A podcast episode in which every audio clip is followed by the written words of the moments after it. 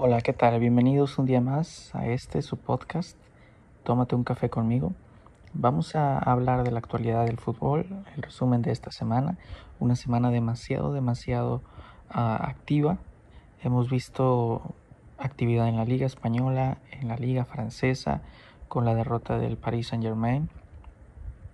También tenemos actividad en la Liga Mexicana, debacle de las Chivas, Rayadas del Guadalajara dos expulsados y pierden ante el super líder Atlas 1 a 0. También hemos visto en la Liga Española unos resultados increíbles que nadie se imaginaba. Esta semana han habido resultados muy malos para los equipos más importantes del mundo. Empezamos con el Fútbol Club Barcelona, que está lleno de malas noticias, está lleno de información que los contamina, está lleno de conflictos dentro del vestuario, no entre jugadores, pero sí entre entrenador y jugadores. Algunos están de parte de Ronald Koeman, otros no lo están, prefieren a otro entrenador como el que se perfila más que es Xavi Hernández. Y hombre, no lo vemos como una, como una mala idea.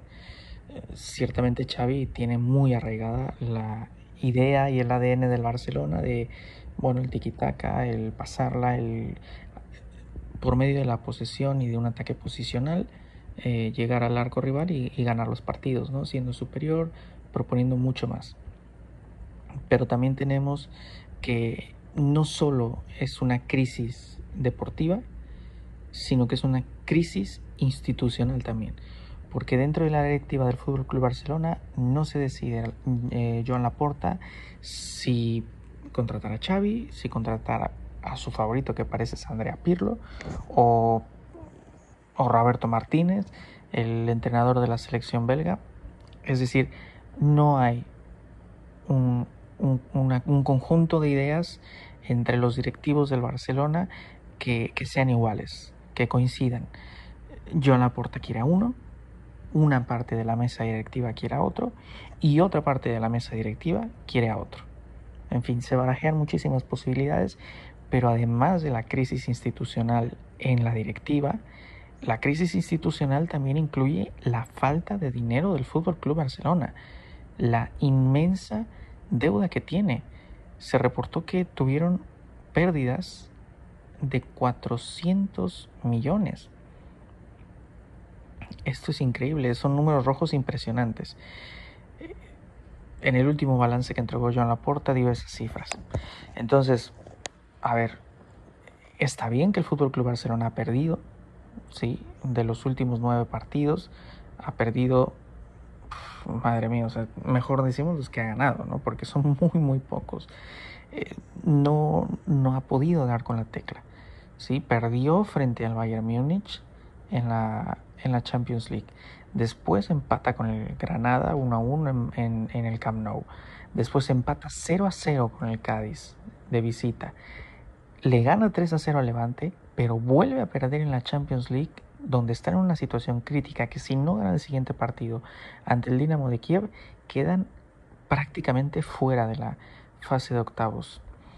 Ganó Benfica 3 a 0 en Portugal y después pierde de una manera terrible el Barcelona ante el Atlético de Madrid, se vio muy superado el Barcelona. Este Fútbol Club Barcelona no es el que conocemos. Se vio demasiado, demasiado superado. Y después, bueno, viene Ronald Kuman y nos dice que todo es culpa de los jugadores, que claro que él tiene mm, cierta parte de la culpa, pero que también a los jugadores se les tiene que exigir. Y creo que el discurso al que se sigue abonando eh, el Fútbol Club Barcelona de esto es lo que hay, pues nos deja mucho a desear porque no hay una planeación deportiva, no hay compromiso de los jugadores, no hay compromiso del entrenador que no confía ni siquiera en la plantilla que tiene. Está bien que no estás para cosas grandes, pero no sales a decirlo públicamente para que tu equipo creamos todos que son como son muy malos no le pueden ganar ni al Benfica ni al Granada. Yo no te lo creo porque tienen los salarios más altos del mundo.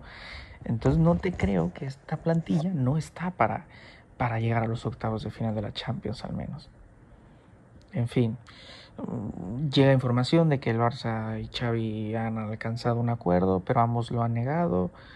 sabemos que Joan Laporta, como lo decíamos antes, no está convencido de que sea el momento para Xavi Hernández. Prefiere a un, un tipo de entrenador que sea más como un, vamos, una forma de, de ir poco a poco, una transición y después que ya que esté todo sanado, llegue el entrenador del Fútbol Club Barcelona, el que ha nacido para hacerlo, que es Xavi Hernández. En fin, pero bueno, en fin, eh, veremos, veremos qué es lo que sucede con este Barcelona, porque la verdad que mm, está complicado, ¿eh? Y yo creo que el resto de la temporada será muy complicada para el Fútbol Club Barcelona. No creo que vayan a ganar absolutamente nada esta temporada, pero deberían de darse por bien servidos de estar en Europa el próximo año, que es lo más importante. Este club no merece estar, ni su afición merece que su club esté fuera de la UEFA Champions League. Más actividad en la Liga Española. El Real Madrid, otro equipo que pierde ante el Sheriff de de más de Molsavia, algo así. Es, decir, no ni siquiera me es el de Moldavia, perdón. Moldavia, eh, un equipo amateur, le gana 2 a 1 en el Santiago Bernabéu en la UEFA Champions League y hoy domingo le gana el Español en su casa. El Madrid va a visita al club español de Cornella del Prat y les gana. 2 a 1 gana el español al Real Madrid. Con gol de un ex del Real Madrid de la cantera de Tomás. Así es que, bueno, el Real Madrid también está en una crisis mm, no tan grave como el Fútbol Club Barcelona. Se ve un Madrid que juega un poco mejor, pero la realidad es que pierdes dos partidos en una semana. Afortunadamente te viene el parón de selecciones y bueno, tienes oportunidad de reconstruir, de, mm, bueno, de volver a, a buscar, ¿no? A buscar soluciones, a buscar alternativas, pero la verdad es que el panorama se ve complicado, ¿no? Se ve un poco complicado, pero vamos a ver cómo, cómo les va. Porque, bueno, la tabla de posiciones en la Liga Española está el Real Madrid en primero, que ha ganado, perdón, que no ha ganado, que ha perdido, pero que bueno, en sus últimos cinco partidos ha ganado tres, empatado uno y perdido este, ¿no? 17 puntos en de 8 juegos jugados. Y bueno, 17 de 24 puntos, mm, digamos que no está tan, tan, tan mal, ¿no? Y el Atlético de Madrid está en segundo, empatado en puntos con 17 al Real Madrid. Y el, la Real Sociedad en tercero, también empatado en puntos.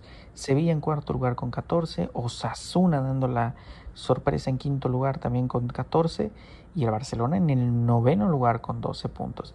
Tampoco el Barça está muy abajo, está 5 puntos abajo del Real Madrid, no son tantos puntos, se puede recuperar muchísimo tiempo para que lo haga, pero sí es cierto que tienen que dar en la tecla ya, no hay margen para, mm, demasiado margen para, para el error, ¿no? Algo se tiene que hacer. Y bueno, dejando a un lado la Liga Española, la Ligue 1, en la Ligue de Francia, lo que ha pasado, ¿no?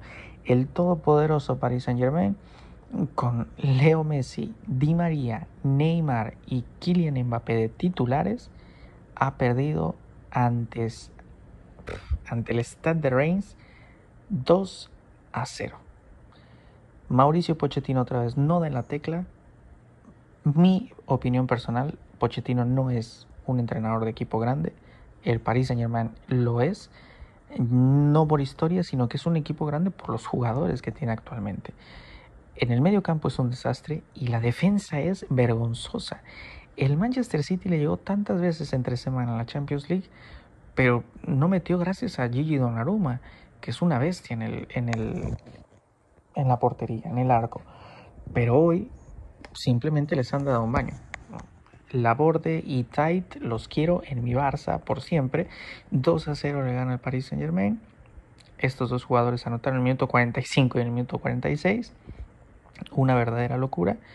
Y bueno, no, no, da, no da este Paris Saint Germain. Le ganó al Manchester City, pero no siendo mejor, es la realidad. Eh, un juego muy mediocre, un juego sin posesión, un juego, mm, bueno, un estilo de juego de Pochettino, ¿no?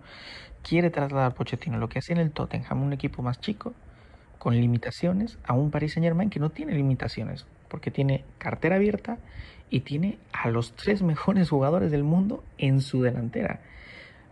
Y te vas de un, de un juego así sin un gol, me parece a mí, la verdad, más allá de vergonzoso, me parece desastroso. Pero bueno, es lo que hay, habrá que mejorar como todos y, y ya está, no pasa nada, ¿no?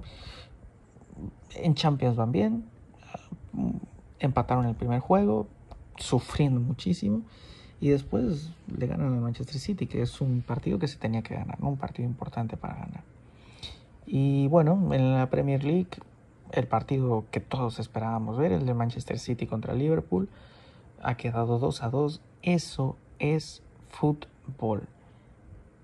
Minuto 59 Mané, minuto 69 Phil Foden, minuto 76 Mohamed Salah. Y minuto 81 Kevin De Bruyne, el belga, que hizo un partidazo junto con Phil Foden. Y ambos anotan gol una barbaridad en Anfield. El ambiente era increíble, estaba lleno de gente. Era una cosa hermosa lo que se veía en el partido de los pupilos de Pep Guardiola y de, y de Jürgen Klopp. Me parecen a mí los dos mejores equipos de Inglaterra actualmente, junto con el Chelsea de Thomas Tuchel, que mm, va cayendo un poco.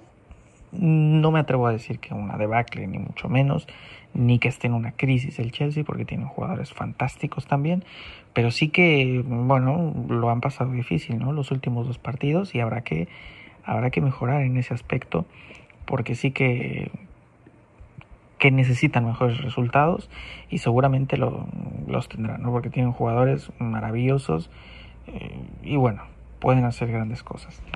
Y lo que ha pasado en la jornada número 12 de la, de la Liga MX, bueno, lo más sobresalientes que las Chivas han perdido frente al Atlas, que madre mía, estaba de super líder después de ganarles, ahorita son en el segundo lugar, y le han ganado 1 a 0 el Atlas a las Chivas, con dos jugadores más, porque le expulsan a dos jugadores a las Chivas, y bueno, pues lo sufre bastante, lo sufren bastante las Chivas Rayadas del Guadalajara, y esperemos, esperemos en verdad que que mejoren pronto, ¿eh? porque es bastante vergonzoso lo que le está pasando a, a las Chivas. Y en el resto de resultados de la jornada, bueno, Pachuca ha ganado, Juárez ha ganado a Monterrey sorprendentemente 3 a 1, el equipo del Tuca Ferretti, eh, León y San Luis se reparten puntos sin hacerse daño, 0 a 0, Santos gana Mazatlán modestamente 1 a 0, Toluca vuelve a, tomar un poco el rumbo, aunque empata 1-1 con, con un Querétaro que sorprende cada vez más. América gana sobrado 2 a 0 al Pumas. Tigres no hace daño a Necaxa, Necaxa tampoco le hace daño a Tigres. Y Cruz Azul gana por la mínima. Una victoria que necesitaba Cruz Azul y, y su entrenador Reynoso. Porque necesitan esos puntos, necesitan esas victorias para que la afición vuelva a creer en ellos porque se les están subiendo al cogote van en sexto lugar, no me parece nada mal, pero para ser el campeón defensor del título tienen que mejorar su rendimiento y eso está muy muy claro. En fin, muchísimas gracias por acompañarme en este podcast. Es un resumen de lo que ha sucedido en la semana. Estoy muy muy contento de volver y bueno, esperemos eh, mantener esta dinámica. Vamos a hacer mucho más seguido los podcasts. Espero que les gusten, que me escuchen y me den su apoyo y me sigan en las redes sociales en Twitter. Es Tómate un café conmigo. Ahí me pueden encontrar y bueno, encantado de, de estar con ustedes y muchísimas gracias por escucharnos. Chao, chao.